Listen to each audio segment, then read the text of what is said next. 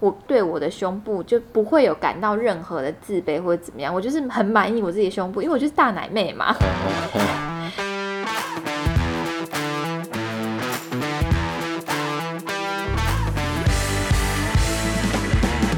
欢迎收听《贤妻良母小麻雀论》。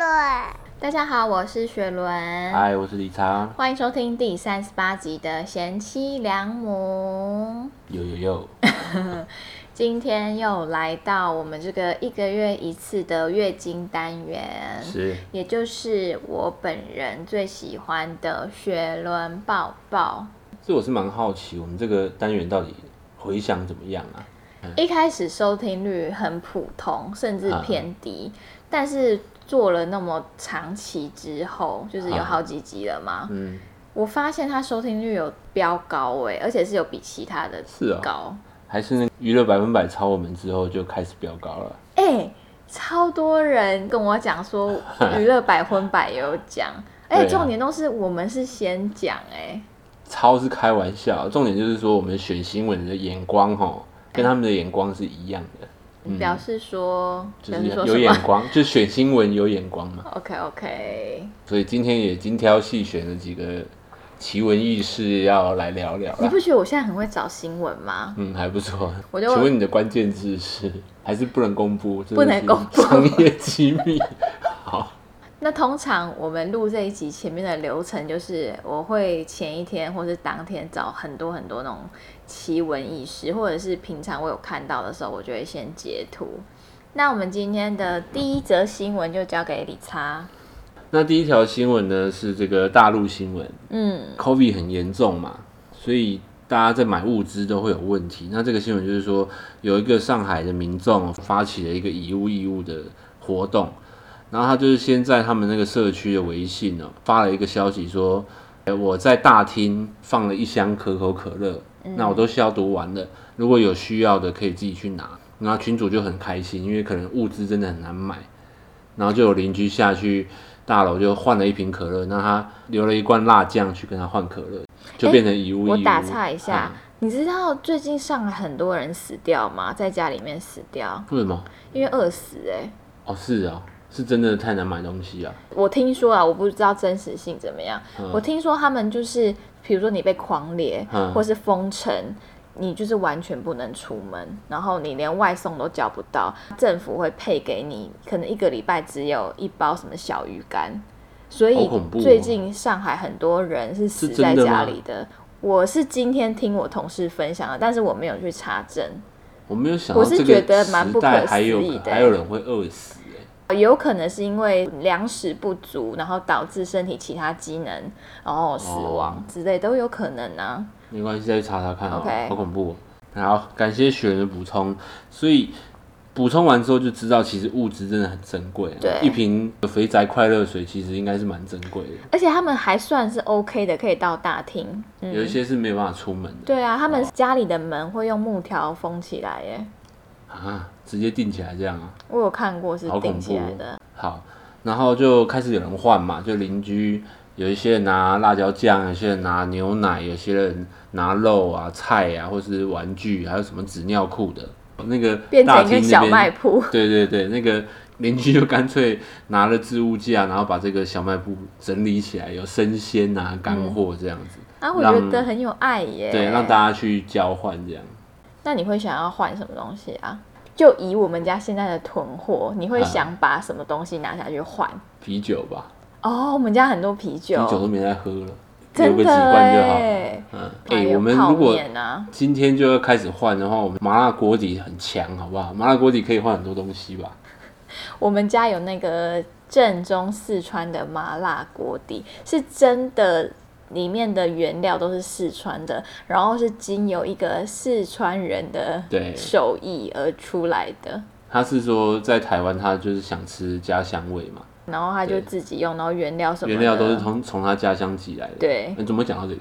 讲到麻辣锅底很强啊，真的很强哎、而且他还有给我们那个辣粉啊，沾那种干料的辣粉，哇，真的很屌、啊很香。继续讲回我们家还可以换什么，因为嗯那我你有们想到要换什么吗？我们家的零食真的蛮多的，我应该会把会一吗些我不想吃的零食拿下去换呢、我才在想说，我们如果现在就要封的话，我们家零食太少了。屁咧，我们家零食超多哎、一个有吗柜子都是啊，麻花卷不知道就几包 了。哦，很久没有去看他们，那画面太美，我不敢看。 就是看这个新闻，觉得蛮奇妙的是，会不会台湾有一天也会变这样啊？大陆面是很严重，啊，台湾感觉也要慢慢又回来了。我就觉得大家那还是要小跟严心啊重不严重倒还好，主要是他们的政策吧。对啦，雷厉风行啊！讲、到这个哦、想说要聊一下疫情啊。我上班那公司的那一栋哈、楼上是相关企业，不是我们公司，但就是有人确诊，我觉得好恐怖哦、而且上是礼四拜个哎、对连假完有四个确诊，哎、重点是理查从头到尾都不知道，他们是看新闻知道的，对，那感觉超差、啊，就是有点隐匿啦。对啊，就是你也不通知一下，有或啊，是他们有被罚钱啊，有有有新闻还没有报的时候，公司就有人在传说有人风确诊，声。然后我们就去问警卫，警卫就说他不敢确定，因为他如果跟你讲说有人确诊，他可能会变成什么散布谣言之类的，嗯对。嗯，那就说不确定啊，你反正你口罩戴好啦。结果连家一回来，发现新闻就爆出来，我觉得哦，超恐怖的。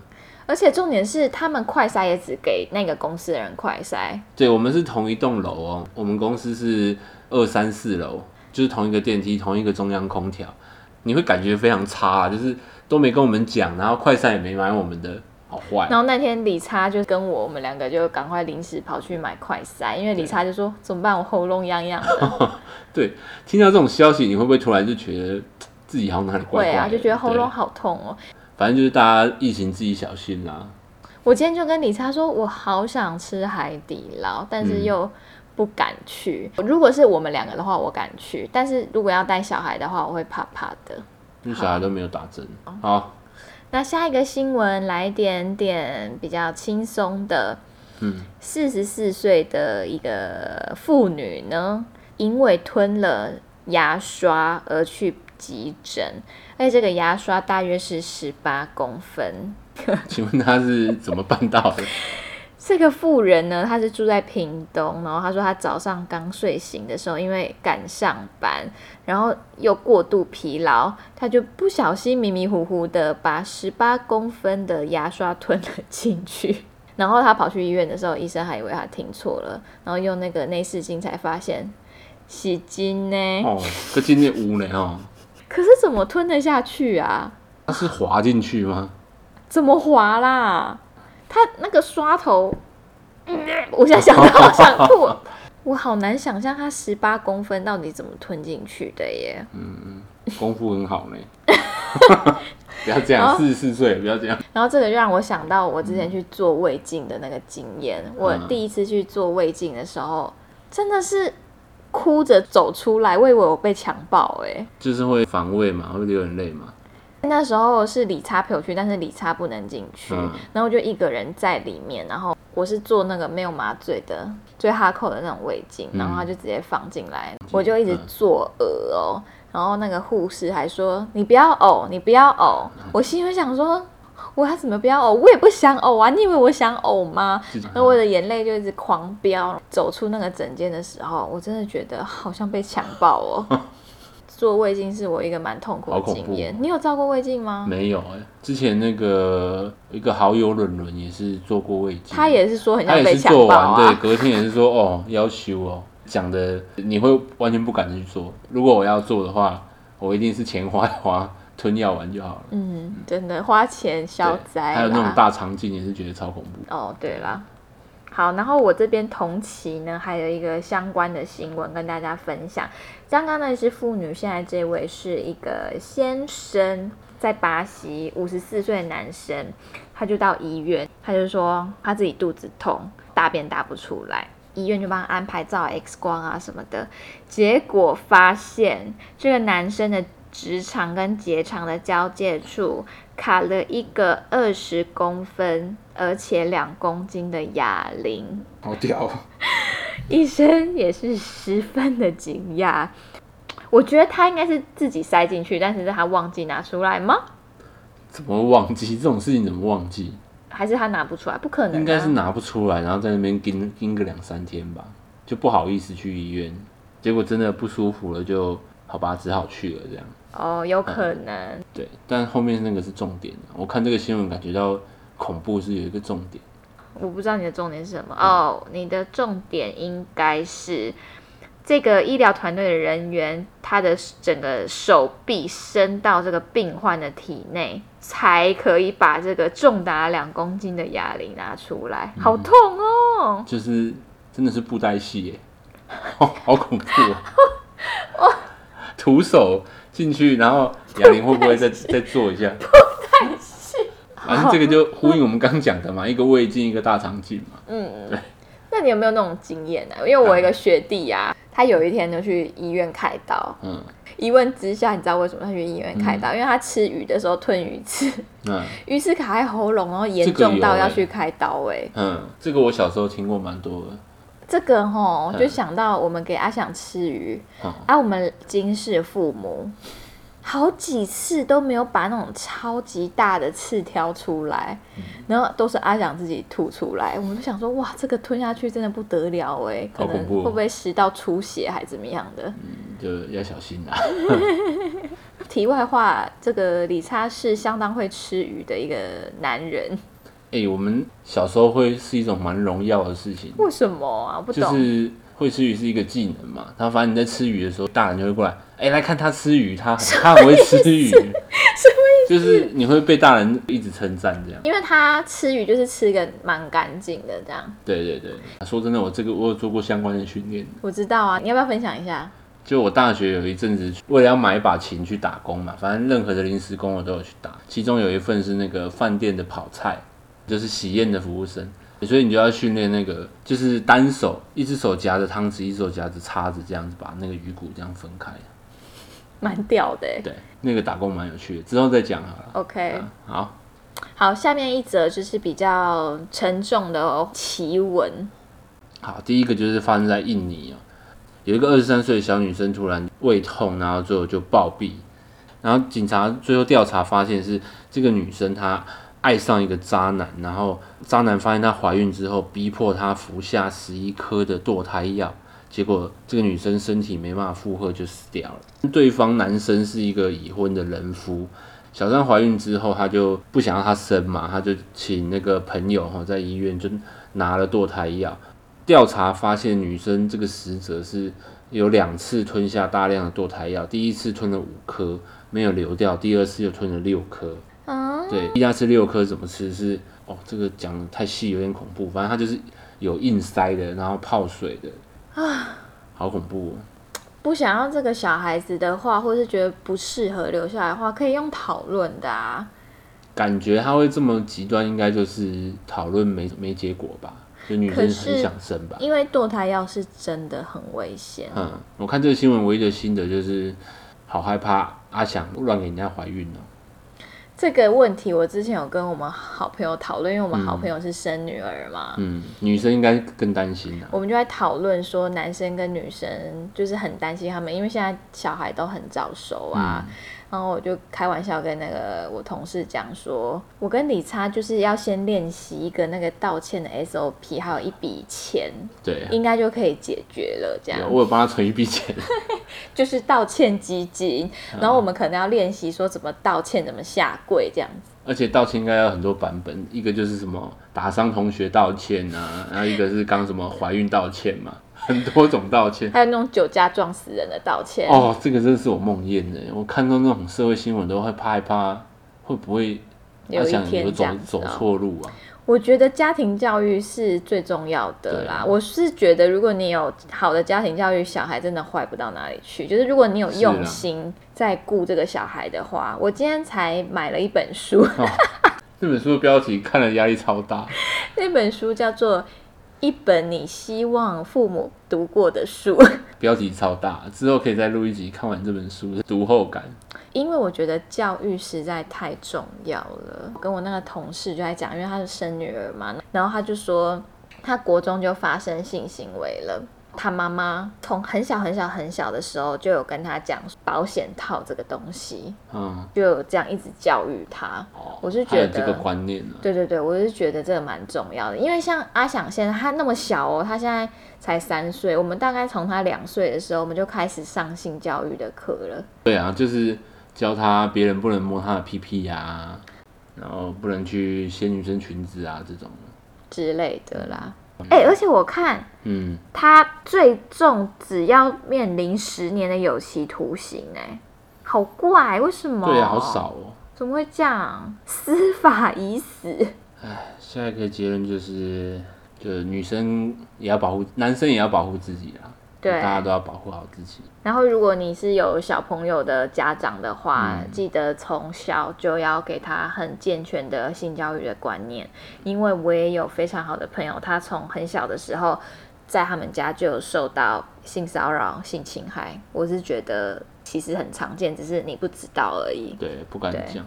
好，那下面一则新闻，轻松一点好了。这个就是我完美的手背范围。好，公众人物嘛，这边呢，就是有新出了一个 app，这个 app 叫做 Be Real，、然后它是没有滤镜、不能修图、也不能暗赞的一个社群软体，然后它就是标榜反 IG，嗯，就是要跟 IG 完全不一样。嗯，那它这个 app 它就是规定不能决定呃每个人的发文时间，这个是法国的一个 app，他们是为了要记录人真实生活应该有的模样，在美国、法国、英国是下载量的第四名，就仅次于 Instagram 跟 Snapchat 嗯这种很火红的软体。那为什么会有这个软体的诞生呢？是因为这个创办人说，目前全世界有三成的青少年因为 IG 感到自卑，因为在 IG 上面都会经营自己的形象嘛。啊，我不可能放一个就我形象很差的东西在上面，嗯很少啦。人跟人之间看到就会哎、有一种比较的感觉，然后自己心里就会自卑。嗯，这很像以前我们黑镜看过的一集耶，有啊那叫对啊什么、什么分数的？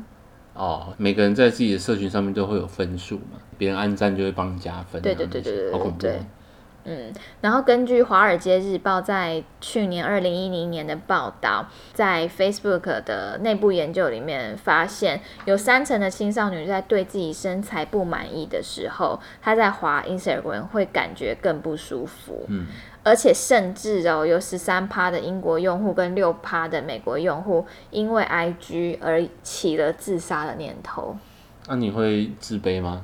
我会自卑啊，你会啊，我觉得我我是没什么自信的人啊，虽然我是一个很爱露感秀的人，可是骨子里我其实是一个没什么自信的人。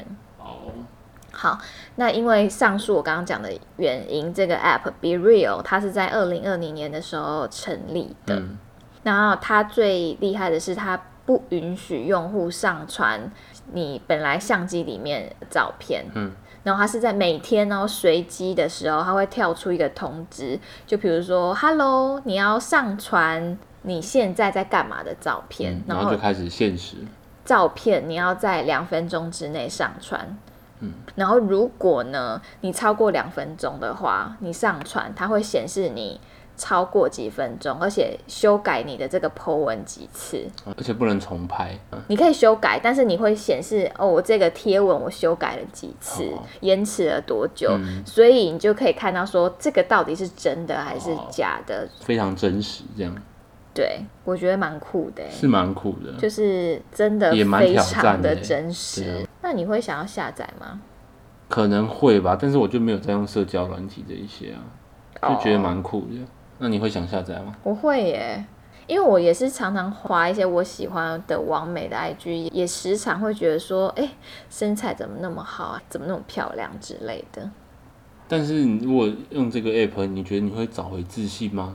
我觉得不没那会么到真实找回自信，我觉得那是慢慢的让你自己接受你自己本来的样子啊。对啊，我想一想是觉得不错啦，而且你应该就会慢慢觉得 IG 那些可能真的是假象嘛，假假的，就是可能对你的影响就不会那么重，你就不会看得那么走心。因为嗯讲真啊的，我也会修图啊，就可能我的 PO 上去的照片有一半有修图吧，嗯，就是自己看的爽，然后想要展现给别人是我很 OK 很完美的样子。是啊，就现在没有人不修图的吧？对啊，修个还是有颜色吧或者什么的。好，OK，好了，不然就所以下载下来玩玩看再说。台湾可能还没有吧。嗯，那你要下一个结论嘛？就是说哈，希望大家哈放宽心啦、啊。放宽心，然后有事没事可以来看看我的 IG。没有啦，其实我觉得我 IG 是蛮好笑的吧。嗯，反正在网络上就是求一个快乐嘛。嗯，好，下一则新闻，接下来又是猎奇新闻了、哦。在这个马来西亚有一个二十二岁的青年，他在十二年前，就是自己十岁的时候，有去做割礼，就是割呃哎包皮割包皮啦，。但割完之后，因为失误，他的身体重残，然后他的性格就大变，他就告那个医院这样重子残是怎样？重残就是他操刀人员没有按照标准程序，导致他的龟头整个被割掉，好痛！哦我一看了我就觉得好痛。哦割掉完也没有办法接回，所以是永久性的残疾。他那时候才十岁嘛，所以他的心灵就遭受到很大的创伤。这个不管几岁都会很严对，重然后创就伤吧他？也变得很封闭，这样也不爱交朋友，所以他就告，啊看起来也是审了非常久啦，因为是十二年前的嘛。最后他就有告赢这样，然后赔了两千多万。才两千多万，我觉得根本不够哎、啊，我觉得赔多少好像都不够呢。他除哦非他可以做一个什么什么重建手术啊那一种，各位男性有没有很痛？这个很难接受吧？他怎么调试自己的心情啊？他可能未来交女朋友或是男朋友，他没有办法哎、好可怜啊！对呀、看这个新闻主要是想聊，哎，阿翔好像也有割包皮的需求，我是倾向男生割包皮啦，呃，比较干净嘛。对啊，嗯，还有男性友人说，哎、你要给他割包皮，小时候就赶快带去割，因为他说他是国中还高中的时候割，他说哦真的好痛哦。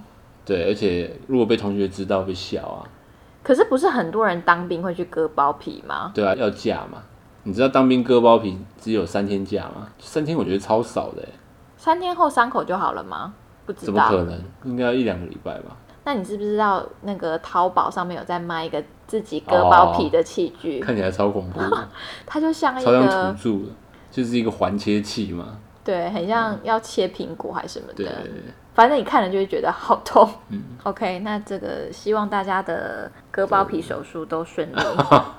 好，嗯，那下一则新闻，再来一则这个重磅新重闻，磅的猎奇新闻，这个猎奇指数高达九十几分哦。这是我这一次寻人报报第一个找到的新闻，然后也是百灵果有讲的新闻。对我想娱乐百分百应该也会讲。嗯，这个新闻发生在美国，美国有一个歌手，他我看那个照片是嘻哈歌手了，在三月的时候就被人家枪杀，嗯就很 gay 嘛。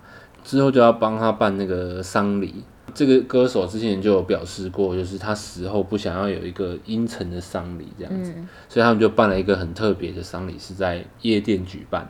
他的家属就帮他换上潮流服饰，然后戴着墨镜。重点是他还被直立挂在夜店舞台的墙壁上。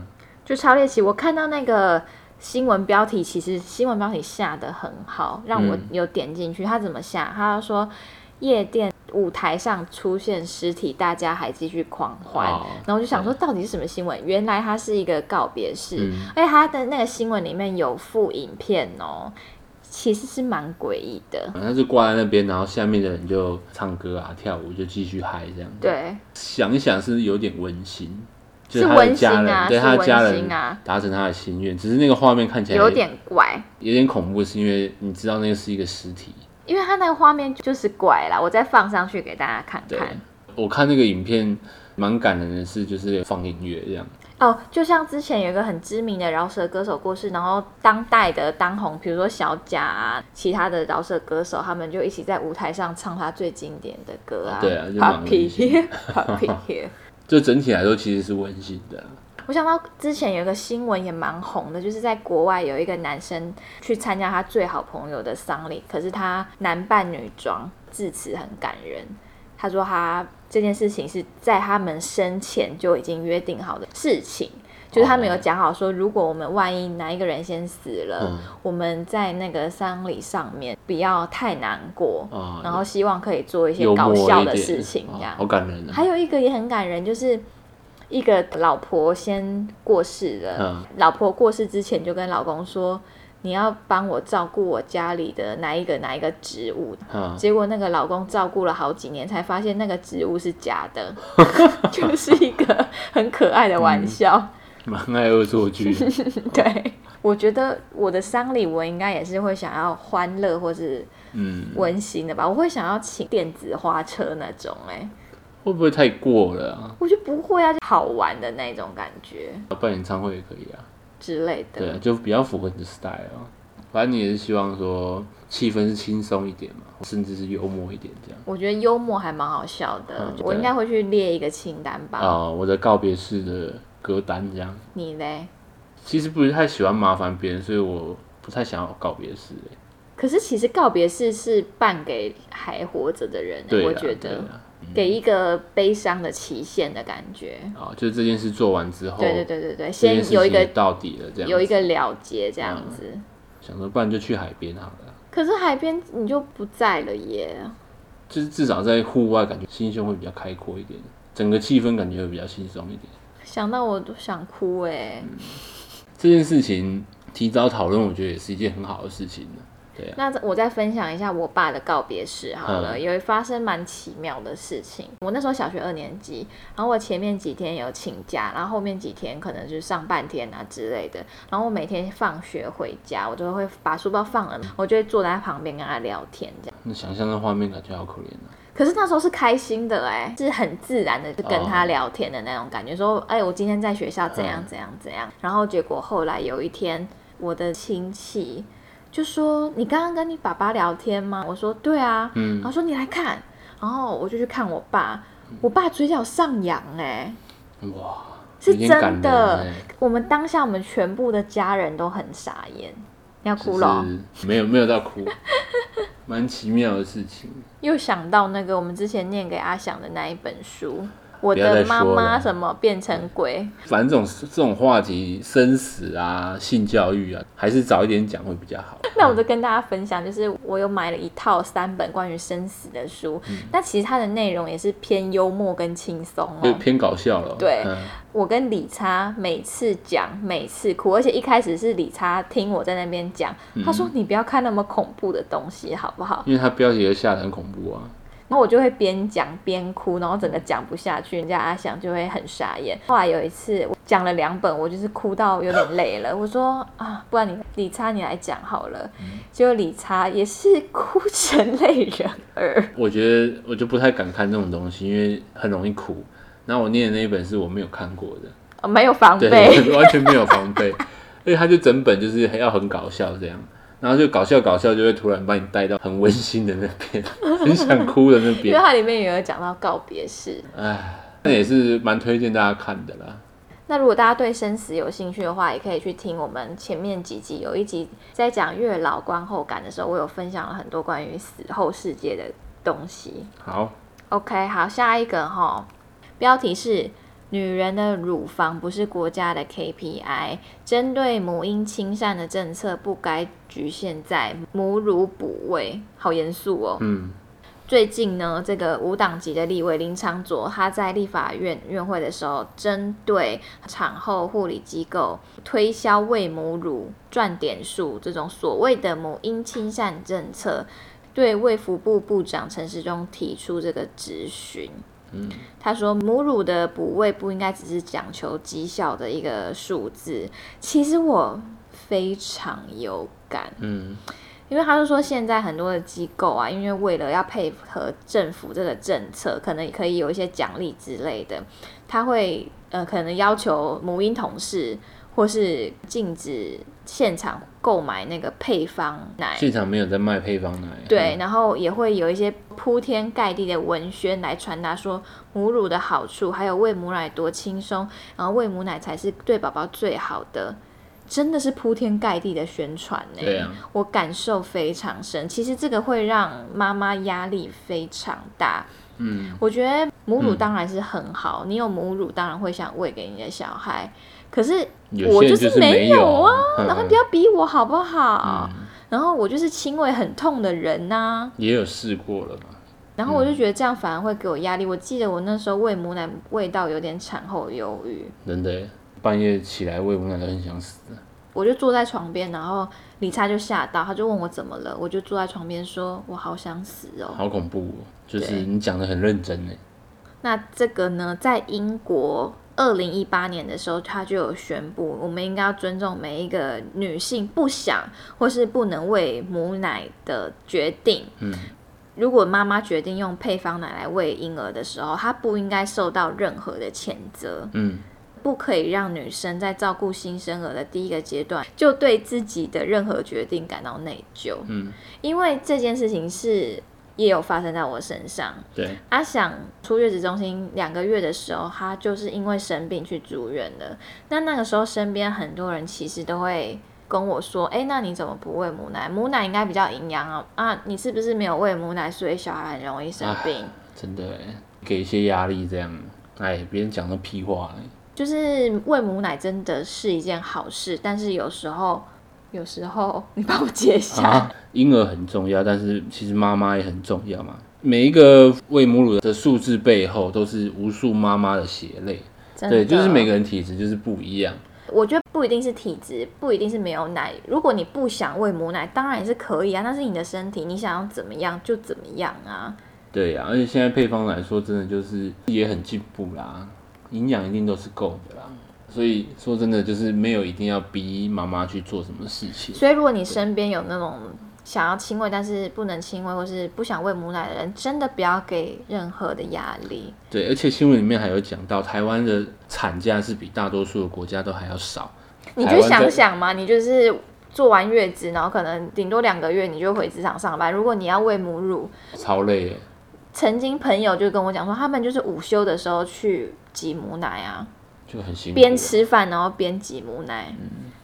当然，喂母奶还是一件好事，我还是非常的 respect 喂母奶的妈妈。对，而且啊，讲到这个哈，我想跟大家分享一下，我昨天突然好想去隆乳，而且我今天就去查了很多隆乳的资讯。嗯，跟大家讲哈，很多人都觉得生完小孩胸部会变大，嗯但是其实生完小孩之后胸部会变小，因为我身边的人全部都是胸部变小变小，嗯，而且我已经是没有喂母奶的人，我的胸部没有胀到很大，所以啊它缩下来的时候有缩小，但是真的没有像其他有幅度喂。没那么大。对，有嗯喂母乳的妈妈那么辛苦，因为我有好几个朋友都有跟我抱怨说，他们喂完母乳，胸部就变得非常不好看，然后变得很小，然后很自卑。嗯，我完全可以理解，因为我在生小孩之前，我对我的胸部就不会有感到任何的自卑或者怎么样，我就是很满意我自己的胸部，因为我就是大奶妹嘛。嗯，但是生完小孩之后，就会觉得怎么跟以前有差，然后会比较有没落自差。信。嗯然后昨天我丽莎就一个人睡在客厅，然后我就突然走出来跟她说：“我好想要隆乳哦，嗯那你会支持我隆乳吗嗯，要先查一下有没有风险啊。我是觉得没必要，但是如果这件事真的影响到你太多，然后你需要那些信心的话，当然是支持你啊。？”因为我就是今天做了很多功课，我就看了很多隆乳的案例，真的是有百分之七十以上都是生过小孩的妈妈，因为可能喂完母奶，然后胸部下垂不好看，或者是像我一样觉得胸部变小了。嗯，去做这个手术。然后我为什么会突然很想隆乳？我也是因为在 IG 上面看到一个辣妈，哦，她就分享她自己最近刚好去隆乳，然后我就觉得好好看哦，就是让自己更嗯有自信也是一件好事。嗯，只是好贵耶，好贵吗？你猜多少钱？二十万没有，大概三十五万那边。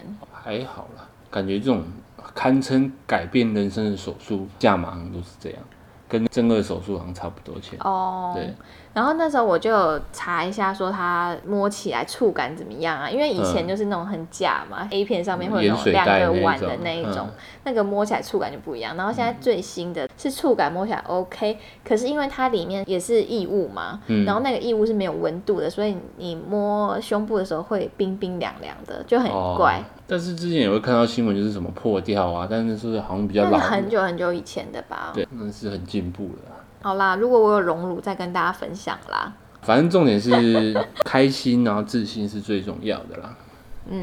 那如果有想跟我聊荣辱的呃网友们，也可以到我的 IG 找我聊天。嗯那下面一个新闻是这个日清公司，就是泡面的嗯公司，日本那一个，它跟一个美国的牙线品牌推出了泡面牙线，重点是它的这个牙线还有口味，嗯嗯，他们泡面的口味嘛，对，有什么口味跟大家分享？鸡汁，然后牛肉、海鲜，还有咖喱。哎，重点是我们那个牙线不是是白色的吗？对嗯它把它做成卷卷的泡面线条的感觉。好可爱啊，嗯，我也想买耶，可是有味道就感觉不怪怪干净啊的。但是我觉得可以倡导一下，哎，就是请大家一定务必要使用牙线，嗯不是那种剔牙的牙线，哦就是你每天可能吃饱饭或者是刷完牙，你就是。用那种牙线清一下，我觉得你会吓到，想说，哎、我牙齿里面怎么那么多脏东西？啊、而且我身边用牙线年纪最小的就是我们家的 阿霞，他现在就有在用那个牙她线，应该是从两岁、三一岁就有在用，以前是用儿童牙线，现在是用大人的牙线。嗯，对，因为对啊我觉得牙齿的清洁真的很重要。嗯然后，如果要牙齿白的话，牙线真的也是一定要用的。使用牙线跟用那种美白牙膏，我觉得你的牙齿就会渐渐的变白。嗯，而且说真的，就是用了之后你就回不去了，觉得要就用牙会觉线得才干净。对啊，不用真的是感觉超不舒服。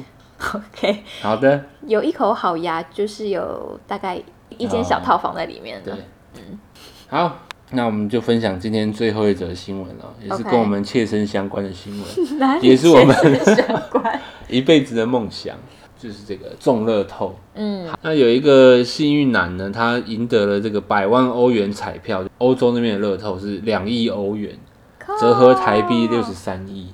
超对，但是哦扯他很特别，就是他对奢华的生活完全没有兴趣，什么房子啊、跑车啊，他都完全没兴趣。好浪费哦。对，他就拿那笔奖金创建了保护森林和促进生物多样性的环境基金会，好啦，颁奖给他啦。真。的。然后他写了一封公开信，就说他的梦想从来不是那些奢侈品，他就把所有的钱都拿来做这件事情，哈啊很高尚啊，我只能说哈，我的兴趣就是享乐。